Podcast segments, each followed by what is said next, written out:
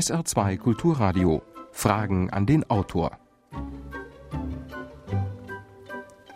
Am Mikrofon Jürgen Albers und unser Gesprächspartner ist heute Christian Felber zu seinem Buch 50 Vorschläge für eine gerechtere Welt. Guten Tag, meine Damen und Herren. Der Titel dieses Buches klingt ja gut, man kann aber heftig darüber streiten, was denn gerecht ist.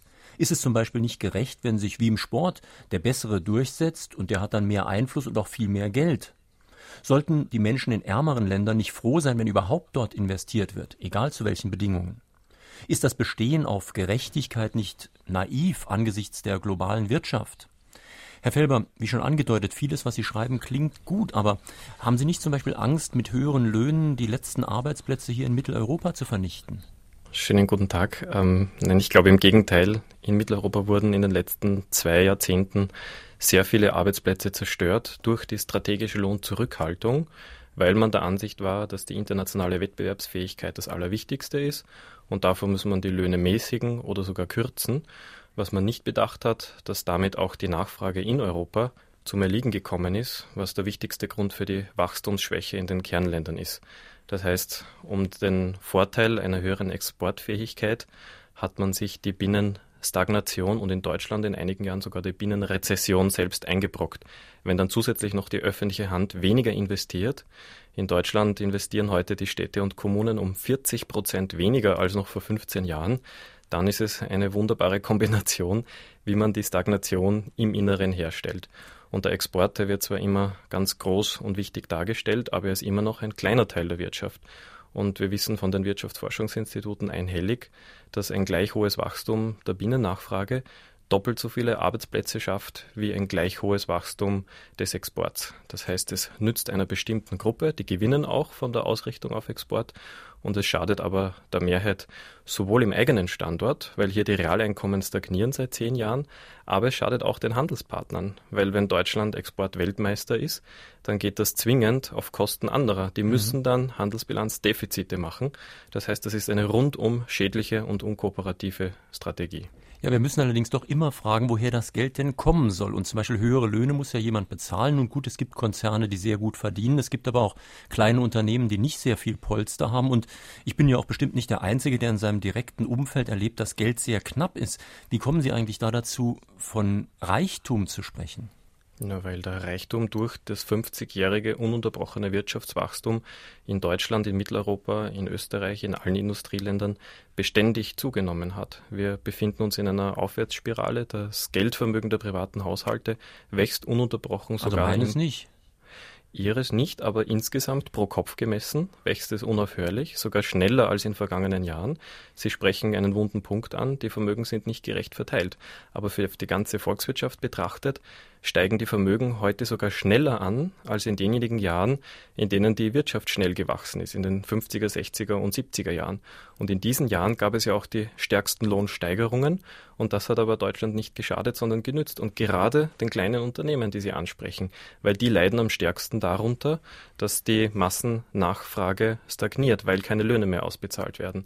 Das heißt, wir hatten in den 50er, 60er, 70er Jahren eine Situation mit starken Lohnsteigerungen, mit einem Ausbau des Sozialstaates und mit großzügigen öffentlichen Investitionen.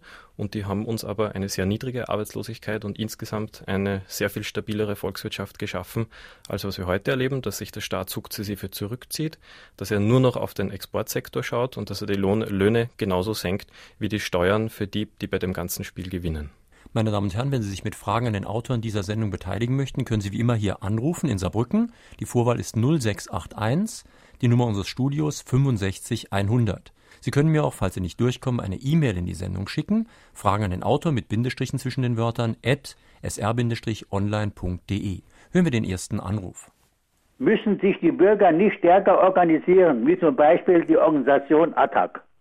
Also Sie sprechen mir aus der Seele, weil ich habe selber Attac Österreich mitgegründet und wir versuchen derzeit den Menschen zu sagen, dass sich die Situation nur ändern kann, wenn alle die, die nicht einverstanden sind, das in irgendeiner Weise artikulieren und am besten nicht individuell, sondern kollektiv. Weil nur wenn sich die Verlierer und Verliererinnen der Globalisierung gemeinsam organisieren, dann können wir den Interessen, die sie so wie jetzt betreiben, etwas entgegensetzen. Und gerade in den letzten Tagen ist ein sehr ermutigendes Signal gekommen, nämlich dass der ehemalige CDU-Vorsitzende Heiner Geißler Attac beigetreten ist. Wenn alle die, wie gesagt, die mit der derzeitigen Entwicklungsrichtung und mit der derzeitigen Politik nicht einverstanden sind, einen ähnlichen Schritt setzen, dann können wir in wenigen Jahren das Ruder wieder herumreißen. Ist das nicht ein seltsames Zeichen für die Parteien? Also wenn ein ehemaliger CDU-Generalsekretär in eine andere Organisation eintritt, ist man ist ja keine Konkurrenzpartei. Insofern ist es schon auch von den Parteistatuten her wohl ganz legal, aber es zeigt doch irgendwie, dass er denkt, in seiner eigenen Partei kann er bestimmte Sachen nicht durchsetzen. Ja, es gibt immer wieder in der Geschichte Phasen, wo bestimmte Themen so stark werden, dass sie nicht mehr von einzelnen Parteien vereinnahmt werden können. Das war zum Beispiel bei den Frauenrechten so, das war bei den Menschenrechten so und das ist jetzt da bei einer Bewegung für eine gerechtere Wirtschaft so. Und es wäre auch falsch, wenn sich nur eine Partei dieser Themen annehmen würde, sondern das Thema ist so wichtig und so alle betreffend, dass wir eine überparteiliche Bewegung formieren müssen, um hier die Werte, auf denen das Wirtschaften grundlegend beruht, fundamental zu verändern. Noch eine telefonische Frage an den Autor. Die in der Anmoderation genannten Organisationen Greenpeace und Attac beschränken sich wie andere auch auf Symptombehandlung. Bietet der Autor auch Vorschläge, die wirklich an der Ursache der Ungerechtigkeiten ansetzen, nämlich an unserem Geld- und Wirtschaftssystem? Also in dem Buch werden Sie sicher fündig werden für sowohl relativ oberflächliche äh, Vorschläge, wie Sie es bezeichnen, aber auch für Vorschläge, die an die Wurzel gehen. Und das gilt gleichermaßen auch für Attac. Attac ist eine sehr breites und sehr vielfältige Bewegung, die nicht nur einige wenige Vorschläge macht, die bekannt geworden sind, wie zum Beispiel die Tobin-Steuer, sondern da finden sich genauso gut Gruppierungen darunter, die eine neue Form des Wirtschaftens jenseits von Kommunismus und Kapitalismus finden möchten. Ich mache einen Vorschlag in dem Buch und der lautet, dass wir uns vom Gewinnstreben von privaten Unternehmen verabschieden müssen. Wie sollen denn Unternehmen funktionieren ohne Gewinnstreben? Das ist doch praktisch die Hauptmotivation in einem Unternehmen. Das ist eine der neoliberalen Kernbehauptungen, dass Menschen nur dadurch angereizt werden, dass sie ihren maximalen eigenen Vorteil verfolgen. Aber die Geschichte hat bewiesen, dass dieses Motiv erstens sehr viele Kollateralschäden nach sich zieht und also zweitens also Nebenwirkungen. Nebenwirkungen, schädliche Nebenwirkungen und zweitens innerhalb der Geschichte sehr, sehr jung ist. Drittens zeigt die Geschichte, dass Menschen, wenn sie den richtigen Anreizen und Motiven folgen, dann können sie auch Unternehmen aufbauen und alle großen Leistungen vollbringen, die nicht mit Gewinnen angereizt werden, sondern die mit einer sozialen Wertschätzung angereizt werden oder auch die mit den entsprechenden Gesetzen belohnt werden. Aber es gibt auch heute noch Beispiele, dass Unternehmen nicht gewinnorientiert arbeiten, sondern gemeinwohlorientiert. Also dass sie zum Beispiel solidarisch oder genossenschaftlich organisiert sind. Und da gibt es jede Menge historische Beispiele von Raiffeisen bis zum Bankensektor, bis heute wieder zum Erstarken dieser solidarischen Ökonomie in den Ländern Lateinamerikas. Aber Sie haben das schon angedeutet, ATTAC, diese Organisation, ist ja der Name sagt schon, enthält schon die Tobin-Steuer auf Finanzgeschäfte und das ist ja doch nicht ganz unproblematisch, denn auch so eine solche Steuer könnte man als Attacke auf den freien Geldverkehr verstehen. Ja, das soll es ja auch sein, weil der freie Geldverkehr ist kein Ziel an sich. Der freie Geldverkehr sollte ja nur ein wirtschaftspolitisches Instrument sein, um die übergeordneten Ziele der Wirtschaftspolitik und in diesem Falle der Finanzpolitik zu erreichen. Die übergeordneten Ziele der Finanzpolitik ist, dass dieser enorme Geldreichtum, den wir schon angesprochen haben, dass der in nachhaltige Investitionen gelenkt wird, dass der möglichst stabil organisiert wird und keine Krisen auslöst, dass Steuergerechtigkeit gewährleistet ist, dass also der freie Geldverkehr nicht dazu führt, dass sich die Globalisierungsgewinne verstecken können vor dem Finanzamt und auch, dass die Notenbanken, die Zentralbanken die Zinsen so niedrig halten können, dass sie der Wirtschaft nicht schaden, wie das in den letzten 25 Jahren der Fall war. Das heißt, man muss zunächst die Ziele der Wirtschaftspolitik und speziell der Finanzpolitik definieren und dann kann man die dafür notwendigen Instrumente in der genau richtigen Dosis und in der genau richtigen Qualität einsetzen. Der bedingungslos und undifferenzierte freie Kapitalverkehr hat enorme Schäden angerichtet von den Krisen in den 90er Jahren mit Millionen Arbeitslosen in zahlreichen Ländern bis hin zu den strukturell hohen Realzinsen, die ein wichtiger Grund sind dafür, dass die Arbeitslosigkeit in ganz Europa in den letzten 25 Jahren fast kontinuierlich angestiegen ist. Kann man denn diese klare Frontsetzung, auf der einen Seite die Leute, die Kapitalbesitzer sind und sehr reich sind, wie Sie sagen, auf der anderen die Nicht-Kapitalbesitzer, kann man diese Gegenüberstellung wirklich so aufrechterhalten? Denn heute äh, gibt es ja doch sehr, sehr viele Menschen, man kann zwar nicht sagen, dass die Deutschen ein Volk von Aktionären geworden sind, das wollten ja einiges, hat sich nicht ganz erfüllt, aber über jede Art von Geldanlage, auch über private Rentenversicherungen und so weiter, sitzen ja viele von uns auf beiden Seiten der Front. Sie sind einerseits, wenn auch im Kleinen, Kapitalisten, die also von Überschuss profitieren, und andererseits sind sie Lohnabhängige, die Überschuss erwirtschaften. Ja, ich glaube, dass dieses scheinbare Zusammenfallen der Interessensgruppen oder Interessensgruppen oder diese scheinbare Herausbildung einer einzigen Klasse, ökonomisch gesprochen, ist ein Irrtum, weil die Teilhabe der großen Breite der Bevölkerung an den Kapitaleinkommen und am Kapitalbesitz ist homöopathisch. Der ist statistisch vernachlässigbar. Es wird die ganz große Mehrheit des Aktienkapitals und der Kapitalerträge wird von einer kleinen Minderheit der Bevölkerung eingenommen. Das heißt, man kann nach wie vor eine Unterscheidung treffen zwischen Menschen, die Kapital besitzen und von Kapitalerträgen leben und Menschen, die das im überwiegenden Teil nicht tun, die zum Beispiel 90 bis 95 Prozent ihres Einkommens aus der Arbeit erzielen und dann vielleicht noch ein paar Prozent Kapitalerträge dazu. Wenn wir aber eine Politik machen, die jetzt die Kapitalerträge begünstigt, dann wird vorgeschoben, dass das allen nützt. In Wirklichkeit nützt es aber nach wie vor nur dieser Minderheit. Zum Beispiel besitzen in Deutschland 20 Prozent der Bevölkerung zwei Drittel aller Vermögen. In Österreich ist es noch krasser. Hier besitzen 10 Prozent der Bevölkerung zwei Drittel aller Vermögen, jeweils nach Regierungsangaben.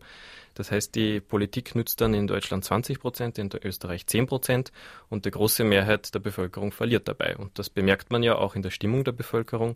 Die Zukunftsängste wachsen sowohl in Deutschland als auch in Österreich nach 50 Jahren ununterbrochenem Wirtschaftswachstum, was doch vermeintlich ein Wohlstandswachstum gewesen sein sollte für die gesamte Bevölkerung. Ist aber offenbar nicht mehr der Fall und ist sogar in abnehmendem Maße der Fall. Christian Felber zu seinem Buch 50 Vorschläge für eine gerechtere Welt.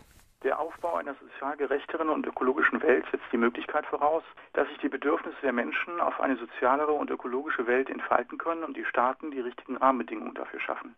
Die Entfaltung dieser natürlichen menschlichen Bedürfnisse wird aber von einer Technokratie, die den technischen Fortschritt zu rein repressiven Zwecken zu nutzen versucht, vermittelt über die Kultur und die staatlichen Rahmenbedingungen systematisch unterdrückt.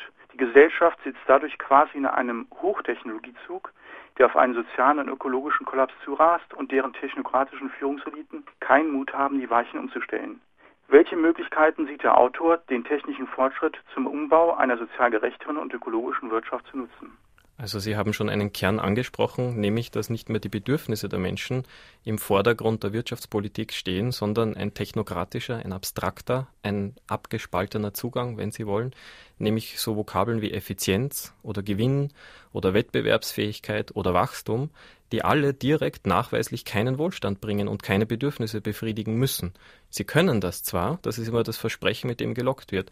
Sie in der Realität schaden sie aber ganz vielen Menschen. Und Wachstum, Gewinn, Effizienz und Wettbewerbsfähigkeit können dazu führen, dass, wie Sie sagen, ökologisches Kapital zerstört wird, Sozialkapital zerstört wird. Und heute wächst ja weltweit sowohl der Hunger als auch die Arbeitslosigkeit. Nach 20, 30 Jahren der einseitigen Bevorrangung von Finanz- und Kapitalinteressen. Sie das stellen heißt, hier in Frage, dass das Bedürfnisse befriedigt, aber es kann doch eigentlich niemand etwas produzieren, was nicht auch Bedürfnisse befriedigt, zumindest bei einer bestimmten Gruppe. Die steht dann vielleicht, weil sie nicht auf die Produktionsbedingungen achtet, im Gegensatz zu einer anderen Gruppe, die auch ökologisch sehr darunter zu leiden hat. Also es gibt zum Beispiel schwere Umweltschäden in bestimmten Ländern, aber eben zugunsten von manchen Konsumenten. Zweierlei. Erstens, Bedürfnisse kann man genauso gut wecken wie decken. Und wir sehen heute eine hohe Ineffizienz bei der Bedürfnisbefriedigung in zahlreichen Branchen, weil die Bedürfnisbefriedigung nicht das Ziel der gewinnorientierten Wirtschaft ist, sondern nur ein Mittel zum eigentlichen Zweck der Gewinnorientierung. Und deshalb läuft es so schief. Ich kann das am Beispiel der Pharmabranche vielleicht am besten illustrieren. Das, was wirklich benötigt wird, nämlich Medikamente gegen Krankheiten wie Malaria oder Tuberkulose oder auch AIDS, die werden nicht entwickelt obwohl eigentlich nur relativ wenig Geld dafür nötig wäre. Wo aber ganz, ganz viel Geld hineingesteckt wird von diesen nicht bedürfnis-, sondern gewinnorientierten Pharmaunternehmen, sind sogenannte Zivilisationskrankheiten wie Übergewicht oder Haarausfall oder Impotenz. Das heißt, es ist gerade von einem Standpunkt der Bedürfnisbefriedigung aus hochineffizient, wenn das Ziel der Wirtschaftsakteure das Gewinne machen ist und nicht die Bedürfnisbefriedigung. So komme ich auch zurück zu meinem Vorschlag, dass Unternehmen von dem Gewinn Strebensziel erlöst werden sollten, damit sie sich dem eigentlichen, ihrer eigentlichen Aufgabe wieder widmen sollen, nämlich der Gesellschaft nützen, Bedürfnisse direkt befriedigen und das Gemeinwohl nicht nur als Umweg ihres Gewinnstrebens zu behaupten, sondern es direkt und umweglos anzustreben.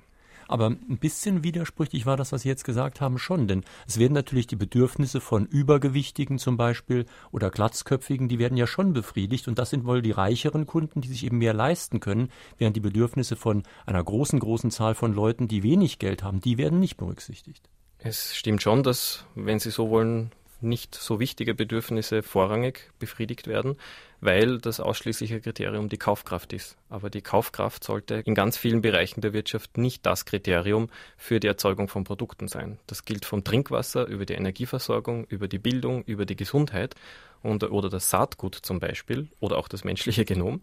Aber gerade hier erleben wir eine massive globale Privatisierungswelle, die mit sich führen würde, dass die genannten Produkte oder vielleicht sind es zum Teil Menschenrechte und gar keine Güter, dass sie nur noch denjenigen Menschen zur Verfügung gestellt werden, die es sich leisten können. Und auch hier versagt ein Markt, der über gewinnorientierte Privatunternehmen menschliche Bedürfnisse befriedigen soll, in einer so starken Art und Weise, dass mittlerweile die UN-Organisationen von der Verletzung des Menschenrechts auf Gesundheit, auf Trinkwasser, auf Ernährung sprechen. Kann man das so allgemein sagen, dass diese Privatisierungen schädlich sind? Ich meine, gut, es gibt Beispiele wie die Eisenbahn in, in England, wo sich die Privatisierung katastrophal ausgewirkt hat. Es gibt, glaube ich, in einigen Ländern Südamerikas auch sehr große Probleme mit der Privatisierung von Trinkwasser. Aber hier in unseren Breiten merkt man doch nicht so viel davon, oder?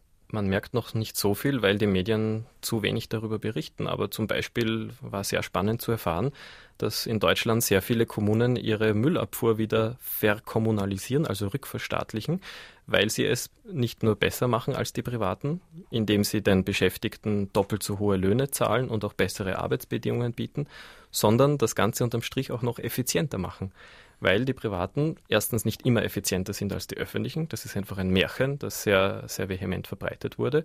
Und zweitens, weil sie ein sehr, sehr schrankenloses Gewinnstreben verfolgen. Und allein dadurch sind Private schon einmal ineffizienter als die öffentlichen. Aber wenn man sich sozusagen eine Generalbilanz der, der Privatisierungen auf globaler Ebene anschaut, dann ist die, die, die Bilanz im ganz, ganz überwiegenden Maße desaströs. Ich habe selber ein Buch geschrieben mit 50 Beispielen aus der gesamten Welt und da waren einige wenige Privatisierungserfolge standen gegenüber einer großen Mehrheit von Verlusten.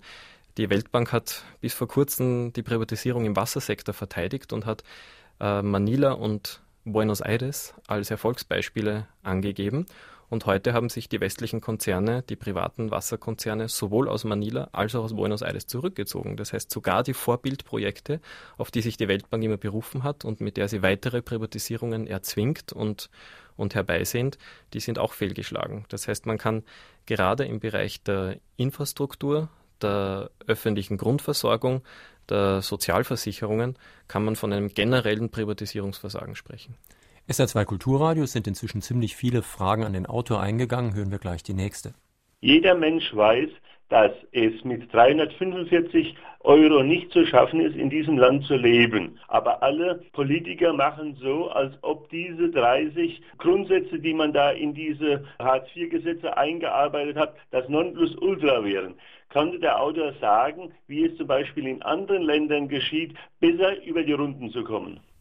Ja, also ich, man kann ganz klar ablesen, dass in denjenigen Ländern, die am meisten in die sozialen Sicherungen und dadurch in die gesellschaftliche Gleichheit investieren, dort auch die besten Ergebnisse im Sinne einer Armutsvermeidung und im Sinne des gesellschaftlichen Zusammenhalts erzielt werden. Das sind zum Beispiel Schweden oder Dänemark, die skandinavischen Länder. Dort sind nicht nur die niedrigsten Armutsraten in allen Ländern der Welt, sondern dort ist auch der öffentliche Sektor, hat man nicht so viel Angst davor, öffentliche Arbeitsplätze zu schaffen. Und siehe da, laut OECD-Angaben, also das ist der Zusammenschluss der 30 Industrieländer, sind im öffentlichen Sektor in Schweden dreimal so viele Menschen beschäftigt wie in Deutschland. Also hier, wo man noch heult und ruft, dass dereguliert werden muss und dass öffentliche Beschäftigung abgebaut werden muss, herrscht hohe Arbeitslosigkeit, hohe Verschuldung und ein Defizit. Und die skandinavischen Länder, die wie gesagt sehr viel großzügigere soziale Sicherungssysteme genießen und einen sehr, sehr viel größeren öffentlichen Sektor, die haben Budgetüberschüsse, sind im Vergleich sehr viel geringer verschuldet und verzeichnen in den letzten zehn Jahren ein fast doppelt so hohes Wachstum wie zum Beispiel Deutschland. Stimmt das mit den Sozialsystemen so allgemein? Ich glaube, mich erinnern zu können, dass in den skandinavischen Ländern zwar die Leistungen, die man bekommt, relativ groß sind, aber auch die Pflichten ziemlich hart. Das ist immer so, dass sozusagen Freiheit mit Verantwortung rückgekoppelt ist und jede, jeder Genuss auch mit einer Pflicht verbunden sein soll. Aber der Erfolg zeigt ganz klar, dass eine Kombination aus hoher Leistung und hoher Pflicht erfolgreicher ist als eine Kombination aus geringer Leistung und geringer Pflicht. Ein Beispiel für misslungene Privatisierung wobei ich den Autor auch frage, ob er sich irgendetwas vorstellen kann, außer einem anderen Modell, was nicht privat ist, ist das Geldverdienen an Alters- und Pflegeheimen. Ich finde es ein Unding, ich erlebe es selber an äh, meiner Mutter, dass in einem Altenheim, in einem Pflegeheim Geld verdient wird, dass das eine unheimliche Personalfluktuation von 400 Euro Jobbern bewirkt, dass die Kontrollen völlig mangelhaft sind. Ich will gar nicht auf die Zustände eingehen, das ist anderswo besprochen. Kann sich der Autor irgendein Modell vorstellen, was es rechtfertigen würde, an der Pflege alter Menschen oder aus der Pflege alter Menschen Privatgewinn zu ziehen? Ähm, es gibt natürlich kein Argument dafür und einer der 50 Vorschläge in dem Buch, ich habe noch zu wenig darüber gesprochen, lautet moderne Almenden schaffen. Almenden ist ein Wort aus dem Mittelalter, ähm, aus dem Mittelhochdeutschen, das bedeutet, was allen gemeinsam ist. Das war in der Regel ein, ein kleines Stück Dorfweide oder ein kleines Stück Dorfwald und alle hatten gleiches Recht auf die Nutzung, unabhängig davon, wie groß ihre Kaufkraft war. Der Vorschlag lautet jetzt nicht oder nicht vordergründig, Dorfweiden und Dorfwälder wiederherzustellen, obwohl das gibt es heute. Aus dem Wort Almende wird das Wort Alm abgeleitet und das, glaube ich, ist uns allen sehr vertraut, aber nicht im Sinne eines öffentlichen Gutes. Mein Vorschlag ist moderne Almenden, das sind zum Beispiel Pflegeheime, das sind zum Beispiel Altenheime, das sind Schwimmbäder, das sind Bibliotheken, aber das geht hinauf bis auf die Bundesebene oder sogar europäische Dienstleistungen wie die Bahn oder die Postdienstleistungen. Und der Vorschlag ist, dass sie nicht nur öffentlich sein sollten, wie es in den Nachkriegsjahrzehnten der Fall war, sondern dass sie auch demokratisch organisiert sein sollten, was aus meiner Sicht der wirkungsvollste Weg ist, dass sie einerseits effizient wirtschaften, gleichzeitig aber die Bedürfnisse der Menschen nie aus den Augen verlieren, weil die sitzen direkt in den Leitungsgremien dieser modernen Almenden. Hilft Meine das Idee denn auch, ähm, wir haben ja die Erfahrung gemacht hier auch in der letzten Zeit, dass diese öffentlichen Dienstleistungen auch sehr bürokratisch waren und sehr bürgerfern. Und würde die, Ihr Modell dagegen helfen? Das würde selbstverständlich helfen. Zum Teil muss man sagen, war das ein Mythos und wurde von den Gegnern des öffentlichen Dienstes hartnäckig in Umlauf gesetzt. Zum Teil hat es gestimmt. Und das Gegenmittel wäre, dass die Bürgerinnen und Bürger im Aufsichtsrat oder in Leitungsgremien, wie immer das dann heißt, dieser nicht gewinnorientierten Allmenden sitzen würden und die wären rechenschaftspflichtig ihren Wählerinnen und Wählern. Das heißt, wenn sie nicht für ein sauberes, effizientes und aber auch menschenfreundliches Vorgehen dieser Betriebe dafür sorgen, dann werden sie abgewählt. Und mein großes, meine große Hoffnung ist, wenn Menschen die Erfahrung machen, dass sie nicht einem multinationalen Konzern, der sie mit Strom, Wasser, Internet, Gas, was immer beliefert, hilflos abhängig sind, weil er natürlich tausendmal mächtiger ist als jeder Einzelkunde, dass äh, Menschen wieder die Erfahrung machen, dass sie selber die Wirtschaft mitgestalten können auf demokratischem Wege. Mhm. Und wer diese Erfahrung am Kleinen, auf lokaler Ebene gemacht hat, mit dem Schwimmbad oder mit der Post oder mit der Bahn, der lässt sich auch dann nie wieder einreden, dass es auf globaler Ebene keine Alternative zu der jetzigen Form der undemokratischen Gestaltung der Globalisierung gäbe. Programme aufgelegt werden seit Jahren immer häufiger für spezifische Gruppen, zum Beispiel 50 plus, Jugendliche bis 25. Aber wäre die Welt nicht gerechter, wenn man Programme schlechthin für Menschen und alle Lebensbereiche auflegen würde, alle Bedürfnisse Ach gibt? Also ich glaube, dass der, die, die, Wiederherstellung des sozialen Zusammenhaltes als Großüberschrift ganz große Priorität gewinnen müsste. Dann kann man sich natürlich die einzelnen Gruppen anschauen. Aber im Vordergrund sollte stehen, wir sind eine Gesellschaft und es geht uns nur gut, wenn wir das Vertrauen stärken. Und das Vertrauen können wir nur stärken, wenn wir miteinander kooperieren und nicht miteinander wettkämpfen. Wenn wir den Schwächsten die größte Aufmerksamkeit zukommen lassen. So stärken wir das Sozialkapital, das das wichtigste Fundament sowohl für die Gesellschaft als auch für die Wirtschaft ist. Einer der Vorschläge, die ich mache, ist, dass wir die Ungleichheiten begrenzen müssen. Weil wenn man die Bevölkerung befragt, dann ist die ganz große Mehrheit heute der Ansicht, dass die Ungleichheiten in der Gesellschaft zu groß geworden sind. Es ist einfach mit nichts zu rechtfertigen, dass Herr Ackermann 13 Millionen Euro im Jahr verdient und die angesprochenen Hartz-IV-Empfänger 345 Euro. Also das ist mit nichts zu rechtfertigen. Das zerstört die Gesellschaft. Das ist ein soziales Gift, das in unsere Gesellschaften einsickert und sie langfristig den, den sozialen Zusammenhang zerstören wird und damit auch schlussendlich die Grundlage der Wirtschaft. Deshalb mache ich den Vorschlag, wir müssen endlich wieder über die Grenze der Ungleichheit sprechen. Ich mache auch einen Diskussionsanstoß und der lautet, dass die Höchsteinkommen maximal das 20-fache der Mindesteinkommen betragen dürfen. Hat den Vorteil, wenn die Spitzenmanager mehr bekommen wollen als das 20-fache der, die am wenigsten verdienen, dann müssen sie auch dafür sorgen, dass die Mindestlöhne steigen. Und auch bin ich der Ansicht, dass die Privateinkommen begrenzt werden müssen, aus einem sehr liberalen Ansatz heraus, weil jede Freiheit dort enden muss, wo die Freiheit der anderen beschnitten wird. Und hier sind wir heute sowohl bei der Einkommensverteilung als auch bei der Vermögensverteilung angelangt. Die Einkommen und Vermögen der einen, nämlich der Reichen und der Gewinner, der Gewinner der Globalisierung, die steigen heute so stark und so schnell, dass andere dabei verarmen. Die Armut nimmt in Europa zu, sie nimmt in Lateinamerika zu, sie nimmt in Afrika zu, in den meisten Teilen der Welt. Das heißt, wir sind in einem illiberalen Zustand gelandet, dass die Freiheiten, die Rechte auf Eigentumsaneignung und Einkommensaneignung der einen im Übermaß gewährt worden sind.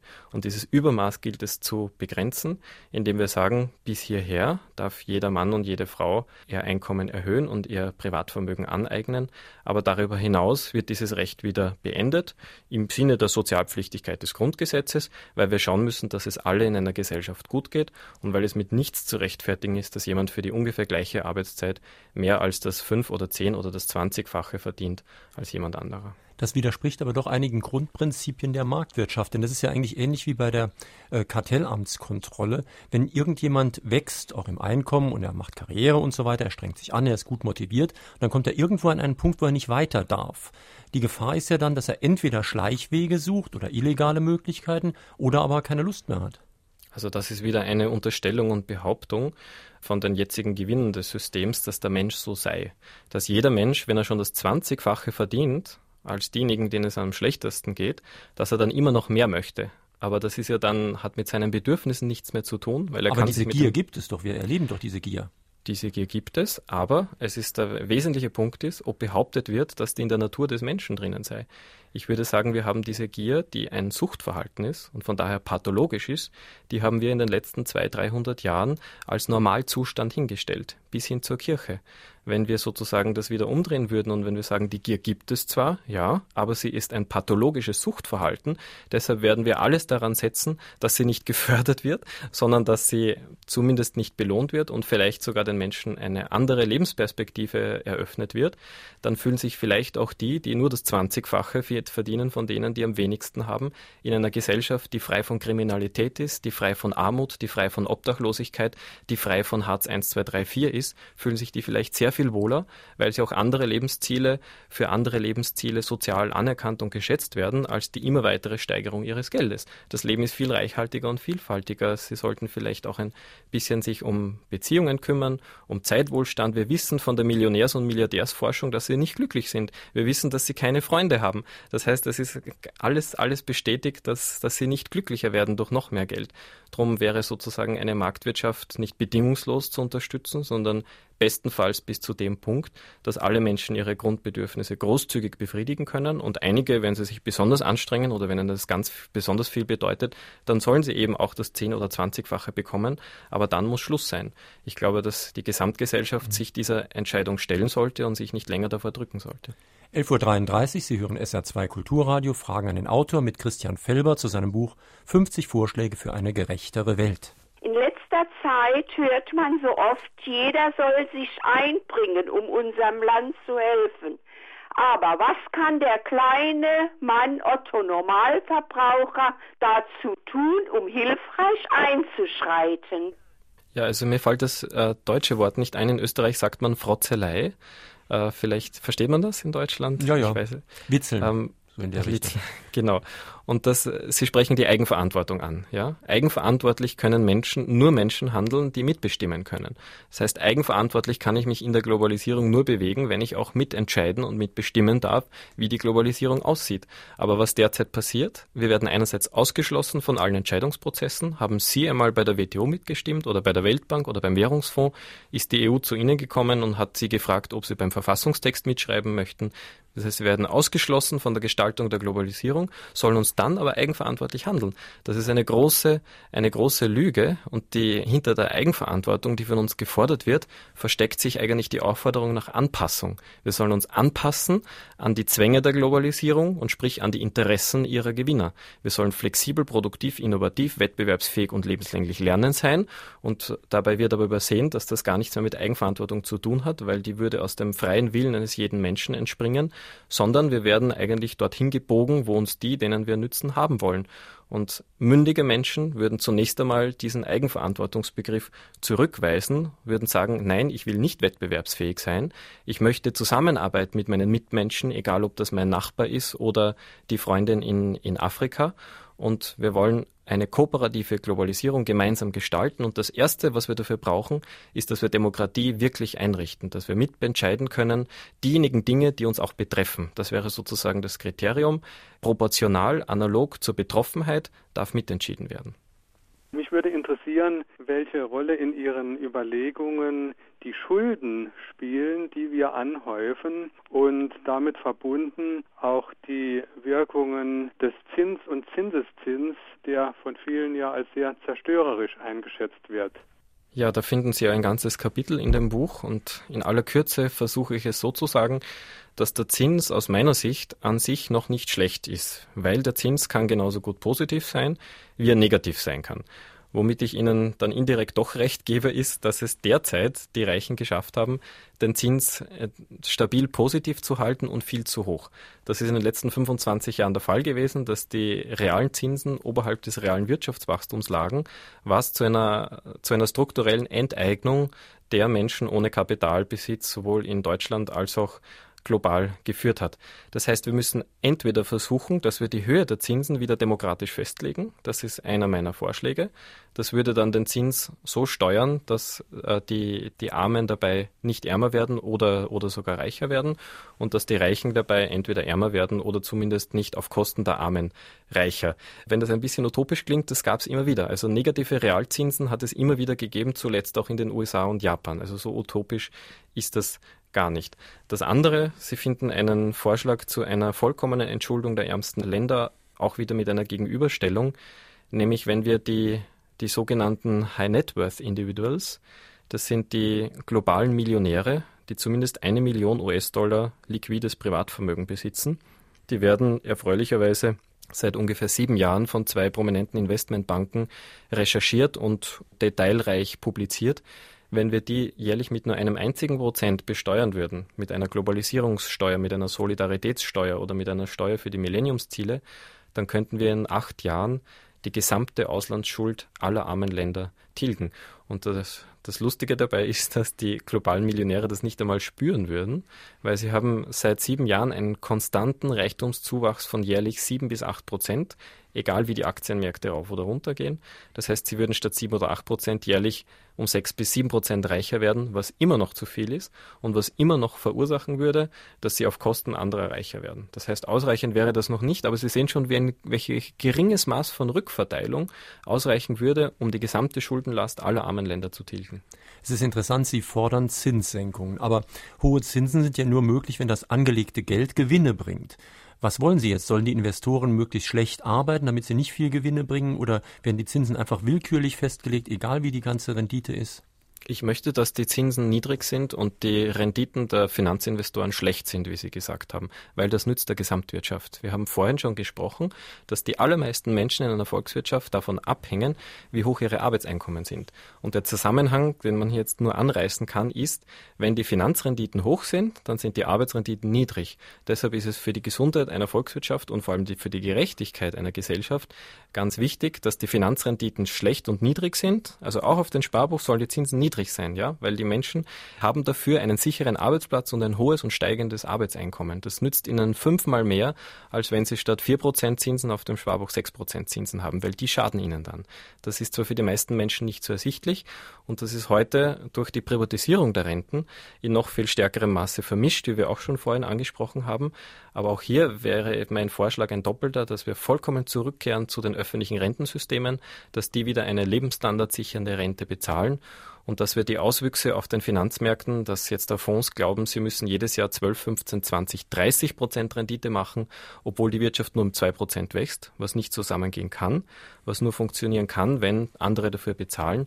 Also dass diese Auswüchse, die sollten wir sofort abstellen. Deshalb bin ich im Falle der Hedgefonds für ein ganz reines Verbot.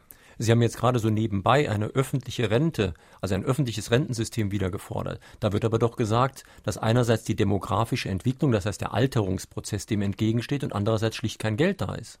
Ja, da gibt's viel dazu zu sagen. Zum einen wäre dazu zu sagen, wenn 1950 jemand eine Bevölkerungsprognose für das Jahr 2000 gestellt hätte, man hätte diese Person für vollkommen verrückt erklärt.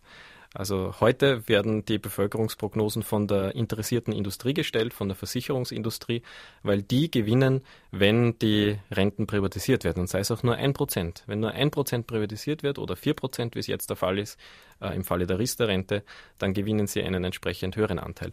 Aber zur Demografie ist zu sagen, erstens, dass die Bevölkerung schon die ganze Zeit altert. Wir haben 1950 auf, auf, auf eine Rentnerin oder einen Rentner haben wir sieben Erwerbstätige gehabt. Heute haben wir vier und 2050 haben wir zwei, wenn die Prognosen stimmen. Das ist eine vollkommen lineare Entwicklung und es wird sich in den nächsten 50 Jahren kaum etwas anderes entwickeln als in den letzten 50 Jahren. Haben wir heute aber eine geringere Rente als vor 50 Jahren? Nein, weil die Wirtschaft ist sehr viel schneller gewachsen, als die Bevölkerung gealtert ist. Und dabei haben wir noch lange nicht alle Umverteilungsmaßnahmen ausgeschöpft.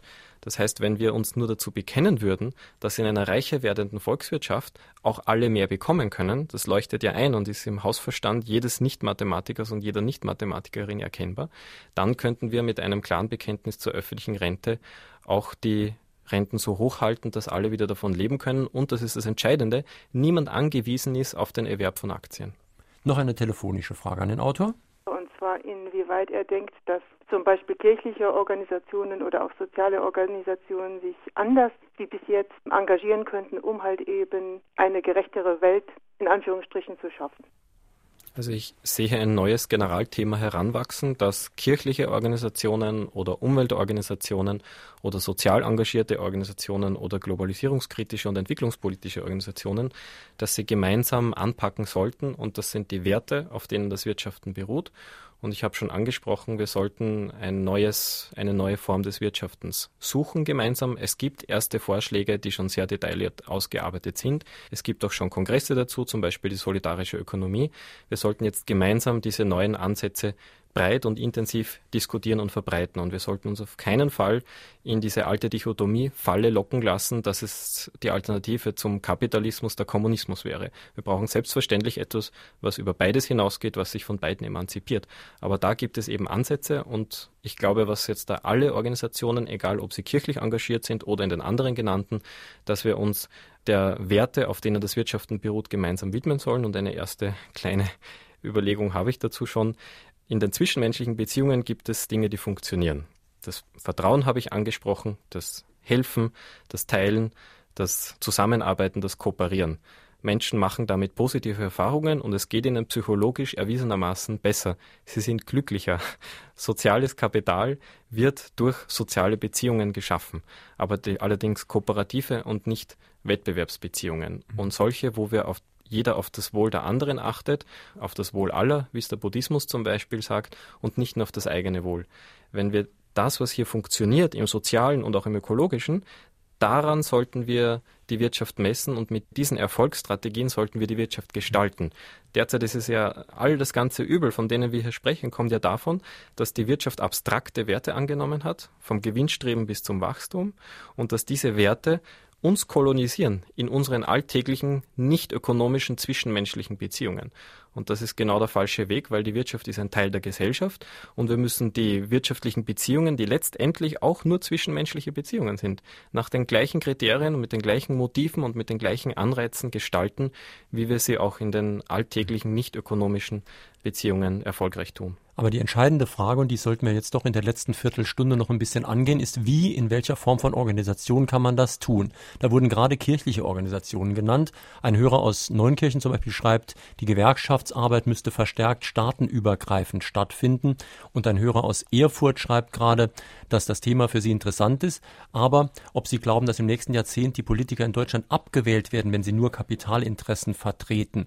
Und er zitiert dann am Schluss sogar Karl Marx, der mal sinngemäß sagte, wenn Wahlen etwas verändern würden, wären sie verboten. Ja, was denn nun tun? Also ein bisschen nach Südamerika blicken.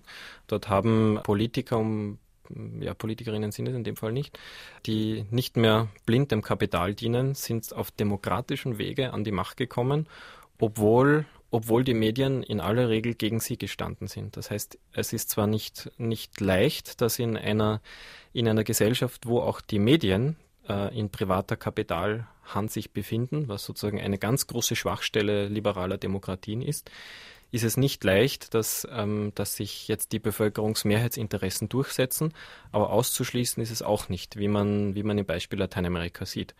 Und meine Generalantwort wäre, dass man Eigenverantwortung ganz anders versteht, als uns gesagt wird, nämlich nicht, dass wir uns anpassen an die Globalisierung, indem wir flexibler oder lohnbescheidener werden und auch nicht, indem wir jetzt privat auf die Rente ansparen oder auf unsere Krankenversicherung, sondern Eigenverantwortung im Sinne der Aufklärung, im Sinne wirklich mündiger und freier Menschen bedeutet, dass ich mich einsetze für die Gestaltung des Zusammenlebens, dass ich mich einsetze für gerechtere Gesetze, dass ich Politiker und Politikerinnen nicht nur alle vier Jahre wähle und dann die Arme verschränke und hoffe, dass sie das in meinem Sinne tun, sondern dass ich sie täglich täglich zur Verantwortung ziehe, dass ich täglich von ihnen einfordere, dass sie das, was, womit ich sie mandatiert habe, dass sie das auch erfüllen.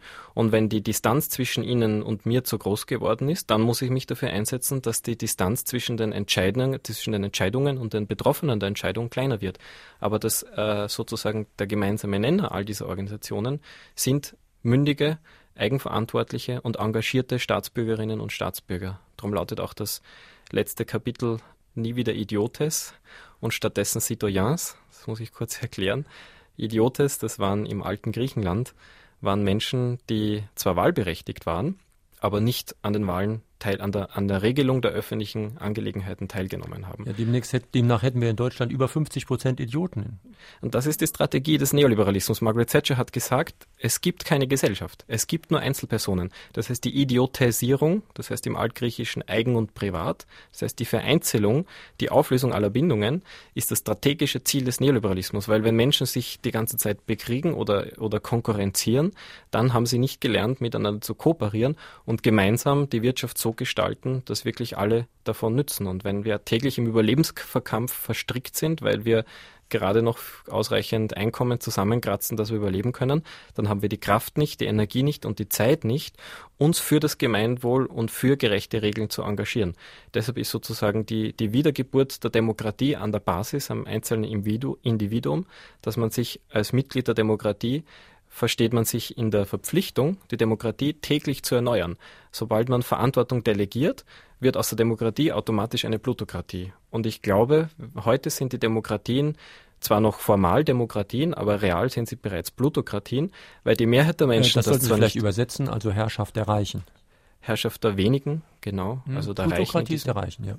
Der Reichen, genau, ist das Gleiche sozusagen. Sind, sind wir deshalb dorthin gekommen, weil die, weil die meisten Menschen ihre demokratische Verpflichtung nicht wahrnehmen, weil wir, ich glaube, immer noch nicht mündig sind und weil wir uns, weil wir uns immer noch von Wahlversprechen täuschen lassen und von anderen die Verantwortung abnehmen lassen. Das ist sozusagen mein Kern der Eigenverantwortung. Die Verantwortung kann mir niemand abnehmen. Ich bin dafür verantwortlich, dass gerechte Gesetze hergestellt werden und ich muss, sei es auch nur eine Stunde pro Woche, das ist schon ein ganz großer Schritt müssen alle die, die mit der jetzigen Entwicklung nicht einverstanden sind, die sagen, das ist undemokratisch, die sagen, das ist sozial ungerecht, das ist ökologisch nicht zukunftsfähig, die müssen sich in irgendeiner Form einsetzen, sei es kirchlich, sei es per Attac, sei es in anderen Formen, sei es in der Kommunalpolitik, sei es an der Basisarbeit der Parteien, dass wir, dass in zehn Jahren auch in Deutschland und in Österreich Politiker abgewählt werden, die sagen, der Markt regelt alles und wer hat, dem soll noch gegeben werden. Gibt es hinsichtlich der Umsetzung bzw. Verbreitung solcher positiven Ideen Unterschiede zwischen Deutschland und Österreich? Beziehungsweise ist der österreichische Widerstands- und Misstrauensgeist höher angesiedelt?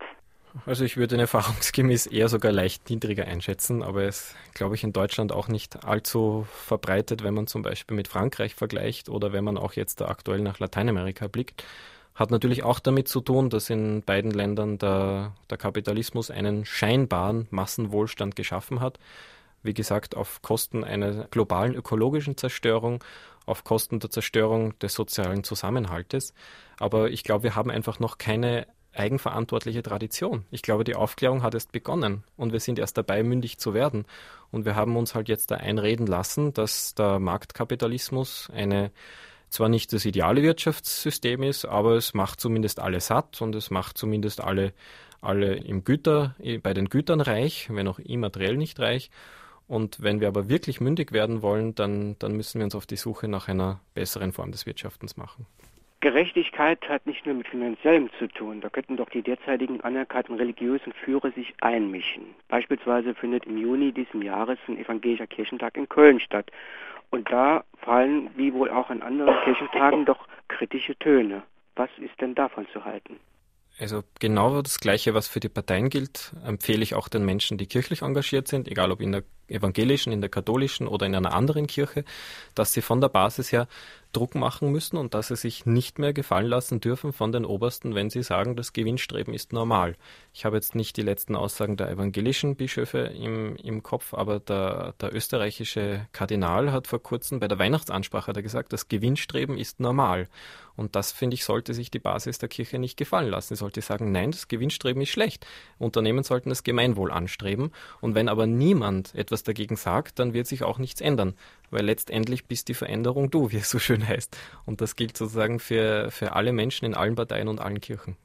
Drei, die heute Morgen hier angerufen und eine Frage gestellt haben, bekommen demnächst das neue Buch von Christian Felber zugeschickt. Das heißt 50 Vorschläge für eine gerechtere Welt, ist im Deutike Verlag erschienen, kostet 19,90 Euro. Die Gewinner sind heute Bernd Happenich aus Mettlach, Gisela Brill aus Lebach und Rudi Müller aus Pirmasens-Gersbach. Noch eine Frage. Welche Möglichkeiten sieht der Autor, was die Schulen leisten können zu einer gerechteren Welt? Ja, also zweierlei. Zunächst äh, müssen sie sich aus der aktuellen Funktionalisierung und Instrumentalisierung wieder befreien, nämlich dass die Schulen Produzenten von Humankapital für den Markt und noch stärker Produzenten von Hochqualifikationsarbeitern und Arbeiterinnen für einen wettbewerbsfähigen Standort werden müssen. Das ist eine Instrumentalisierung des Bildungswesens bis hinauf auf die Universitäten und des Forschungsbereichs, die dem humanistischen und dem aufgeklärten Bildungsideal diametral widerspricht, nämlich einen umfassenden Menschen zu bilden, der für niemanden verzweckt wird, der für niemanden instrumentalisiert wird. Also ich finde ein ganz eklatanter Widerspruch statt. Und beim humanistischen Ideal, beim ganzheitlichen Menschen wäre auch so schon die Alternative. Das Schulsystem sollte uns nicht frontal mit, mit Massen von Informationen füttern und uns dabei das Stillsitzen lehren und sozusagen Alltagsabläufe einüben, die an den Fabriksalltag oder den Büroalltag äh, vorbereiten, sondern sie sollten uns umfassend ganzheitlich zu Menschen bilden. Und das heißt, dass wir emotional genauso gebildet werden sollen wie körperlich, wie geistig und dass diese Einheit immer gewahrt wird. Und äh, sozusagen, was ich ganz wichtig fände, gerade für Deutschland oder Österreich, ich habe Psychologie studiert, ich würde es ganz wichtig finden, Gefühlskunde zu unterrichten, schon für die Kleinsten, dass man weiß, äh, welche Gefühle haben Menschen, können Menschen haben und wie kann man allenfalls damit umgehen. Mhm. Ein zweites ganz wichtiges Fach wäre soziale Kompetenz, dass man das Zusammenleben, wie funktionieren Gruppen, wie kann man sich verhalten in Gruppen, wie, wie geschehen ähm, Ausgrenzungsprozesse, wer wird wofür anerkannt, dass das zu ganz zentralen Themen innerhalb von Schulen. Da wird man dann sagen, dass, ähm, dass die Schule darf nicht alles übernehmen und die Eltern müssen das machen, aber mhm. hier würde ich sagen, das schließt sich nicht aus, sondern das ist zum Teil selbstverständlich zum ersten Teil Aufgabe der Eltern. Und sie sind nach wie vor die stärksten Vorbilder für die Kinder, daran wird nichts geändert, aber gleichzeitig sollte die Schule natürlich nicht mit den anderen Fachlehrern, sondern mit eigens dafür äh, geschulten Pädagogen und Pädagoginnen diese ganz grundsätzlichen, grundsätzlichen Qualitäten des Menschseins, der Herzensbildung, des Zusammenlebens sollte dort in irgendeiner Form vermittelt oder zumindest besprochen werden. Ähm, über die Schule haben wir letzten Sonntag erst ausführlich gesprochen, deswegen möchte ich das jetzt etwas abkürzen. Aber wir haben noch wenig über Umweltprobleme gesprochen und da sind in Ihrem Buch einige sehr schöne praktische Beispiele, wie man die Neuorganisierung der Nahrungsmittelproduktion mit ökologischen Sachen verbinden kann. Sie haben da zum Beispiel, das kannte ich gar nicht, Reis-Fischkulturen, ich glaube, wo war das? Ich weiß nicht, und eine Schaf-Kaffeekultur irgendwo geschildert. Könnten Sie das vielleicht mal ganz kurz erläutern? Es ist so ähnlich wie mit der Rentenprivatisierung. Es wird behauptet, die private Rente wird sicherer und ertragreicherer und billiger und es ist einfach das Gegenteil der Fall. Und in der Landwirtschaft ist es das Gleiche. Mit der industriellen Landwirtschaft wird es weder sicherer noch billiger und schlussendlich nicht einmal ertragreicherer. Und das zeigt eben die ökologische Landwirtschaft. Wenn Menschen sich wirklich auf die Natur einlassen und den Eukos wirklich verstehen, im Wort Ökonomie steckte das griechische Oikos, das Haus. Und die Ökologie möchte das Haus verstehen und die Ökonomie wäre dann dazu da, die Regeln festzulegen, wie man das Haus organisiert. Aber die Ökonomie sollte auf der Ökologie aufbauen, nämlich auf dem Verständnis des Hauses. Und in der Landwirtschaft sieht man das, wenn man wirklich versucht, die Natur zu verstehen, indem man zum Beispiel ähm, Reiskulturen mit Fischen kombiniert, dann hat man höhere Reiserträge und gleichzeitig Fische dazu. Oder wenn man Kaffeeplantagen mit Schafen kombiniert, dann hat man erstens einen gratis Dünger, man hat zweitens gesündere Kaffeepflanzen und man hat drittens alle Produkte des Schafes. Das heißt, es ist eine Win-Win-Strategie, die allerdings nicht durch Patente verkaufbar ist, die nicht im großen Maßstab anlegbar ist, sondern im kleinen Maßstab und die deshalb auch nicht einer gewinnorientierten Wirtschaft hineinpasst, die nicht in einen Weltmarkt hineinpasst und die nicht den Betreibern der jetzigen Form der Globalisierung in den Kram passt. Das heißt, diese Alternativen, die auf Vielfalt, auf Nachhaltigkeit, auf Dezentralität und auf Selbstbestimmung beruhen, die sind eine ganz andere Form des Wirtschaftens. Die sollten wir verbreiten, die sollten wir fördern. Und mein Vorschlag für die Landwirtschaftspolitik der EU wäre, dass sämtliche Agrarsubventionen, die in die industrielle Landwirtschaft gehen und die auch in die Gentechnik gehen, dass die zu 100 Prozent gestrichen werden und dass nur noch kleinteilige, regionale, ökologische Landwirtschaft gefördert wird und selbstverständlich auch nur bis zu einer Betriebsobergrenze damit der derzeitige Wettbewerb, der sehr bald auf die globale Ebene ausarten wird und dadurch wird, werden auch zum Beispiel Bauern mit 100 Kühen nicht mehr konkurrenzfähig sein oder Bauern mit 50 Hektar Korn werden nicht mehr konkurrenzfähig sein, die werden dann schließen müssen. Das droht uns, wenn wir der Liberalisierung aller WTO den Vorrang einräumen und stattdessen sollten wir die ökologische Landwirtschaft ganz massiv öffentlich fördern. Noch ein Anruf bitte wollte dem Autor nur gratulieren zu dem Stand seiner Erkenntnis und ihm viel Kraft und Begeisterungsfähigkeit noch weiterhin wünschen. Gleich noch ein Anruf. Trägt das Christentum bzw. die Kirche nach Meinung des Autors zu einer gerechteren Welt bei? Ja, so, nach dem Glückwunsch auch noch die Frage nach dem Christentum. Ja, danke für den Glückwunsch. Ähm, kann man so nicht sagen. Also ich würde sagen, wenn man die ursprünglichen Ideen von Jesus aufnimmt, dann auf jeden Fall dann ist der Kapitalismus überwunden, dann ist das Prinzip des Wirtschaftens die Nächstenliebe und das würde bedeuten, dass wir Marktbeziehungen nicht mehr über bedingten Tausch organisieren, sondern über, über das Einanderlieben. Das wäre sozusagen die, die allerschönste und größte Utopie, wie man Wirtschaften gestalten könnte. Ich habe vorhin gesagt, dass wir die Wirtschaft so gestalten könnten, wie es im Zwischenmenschlichen schon funktioniert. Das heißt, wenn man die ursprünglichen Ideen oder wörtlich die Ideen von Jesus aufgreift, wunderbar. Es hat Buddha das Gleiche gesagt, es haben Ökofeministinnen das Gleiche gesagt, es haben alle Geistesschulen, egal wo sie herkommen, aus dem Regenwald oder aus dem Jordanland, haben das Gleiche, haben das Gleiche gefunden. Alle, die den Menschen verstehen, würde ich sagen, oder die auch die Natur verstehen. Gleichzeitig haben wir aber gesehen, dass was die institutionellen Religionen aus dem Christentum oder auch aus anderen Religionen gemacht haben, können dann ganz großen Schaden anrichten und können sich zu Verbündeten des Nationalsozialismus machen und können sich zu Verbündeten des globalen Kapitalismus machen, bis hin zur Aussage des aktuellen Kardinals in Österreich, dass das Gewinnstreben, wenn auch nur zu einem gewissen Ausmaß, aber doch das Gewinnstreben ganz normal sei. Also es geht auf jeden Fall auch um eine Wertediskussion. Ein Hörer hat gerade per E-Mail angezweifelt, dass das alles, was wir hier machen, einen Sinn hat, weil sich ja doch nicht viel machen ließe. Sie sind also mit der Bitte um eine kurze Antwort weiterhin optimistisch. Ich bin weiter optimistisch und vor allem, wenn ich mich dem Hörer anschließen würde, dann geben wir einen Freibrief derer, die die jetzige Welt gestalten, weiterzumachen. Also wenn wir resignieren, ist die allerschlechteste Antwort. Darum ist meine kürzeste Antwort tun, anstatt zu verzweifeln. Meine Damen und Herren, in Fragen an den Autor auf SR2 Kulturradio war das heute Morgen Christian Felber zu seinem Buch 50 Vorschläge für eine gerechtere Welt. Dieses Buch ist im Deutike Verlag erschienen, kostet 19,90 Euro.